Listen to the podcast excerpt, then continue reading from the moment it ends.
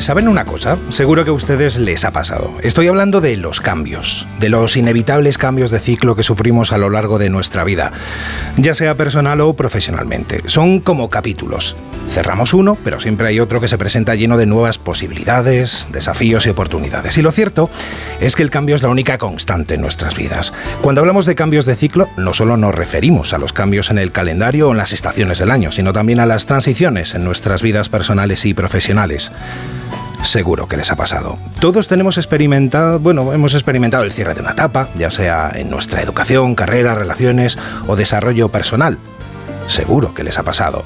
Sentimos una mezcla de emociones. La nostalgia por lo que dejamos atrás. Quiero mandar un muy cariñoso abrazo a la persona que hasta hoy se sentaba en esta silla y que les hablaba desde este mismo micrófono del que, les estoy hablando yo. Y que además de compañero durante estos muchos años ha sido una persona a la que admiro personal y profesionalmente. Los comienzos son momentos mágicos y desafiantes. Son como un lienzo en blanco que se presenta frente a nosotros esperando a ser pintado con nuestras decisiones, esfuerzos y determinación. Porque cada nuevo ciclo nos ofrece la oportunidad de reinvertirnos, de aprender de nuestras experiencias pasadas y crecer como individuos.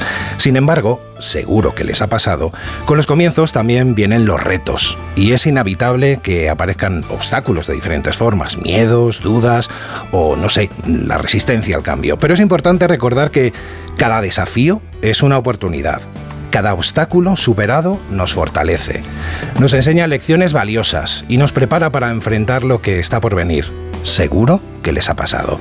En conclusión, los cambios de ciclo son inevitables, pero depende de nosotros cómo los abordamos. Gracias por estar al otro lado de la radio y hoy para quien les habla es un día en el que tengo que afrontar pues todo lo que les he contado. Y lo hago con mucho agradecimiento para los que han confiado en mí en esta nueva etapa y espero no defraudarles.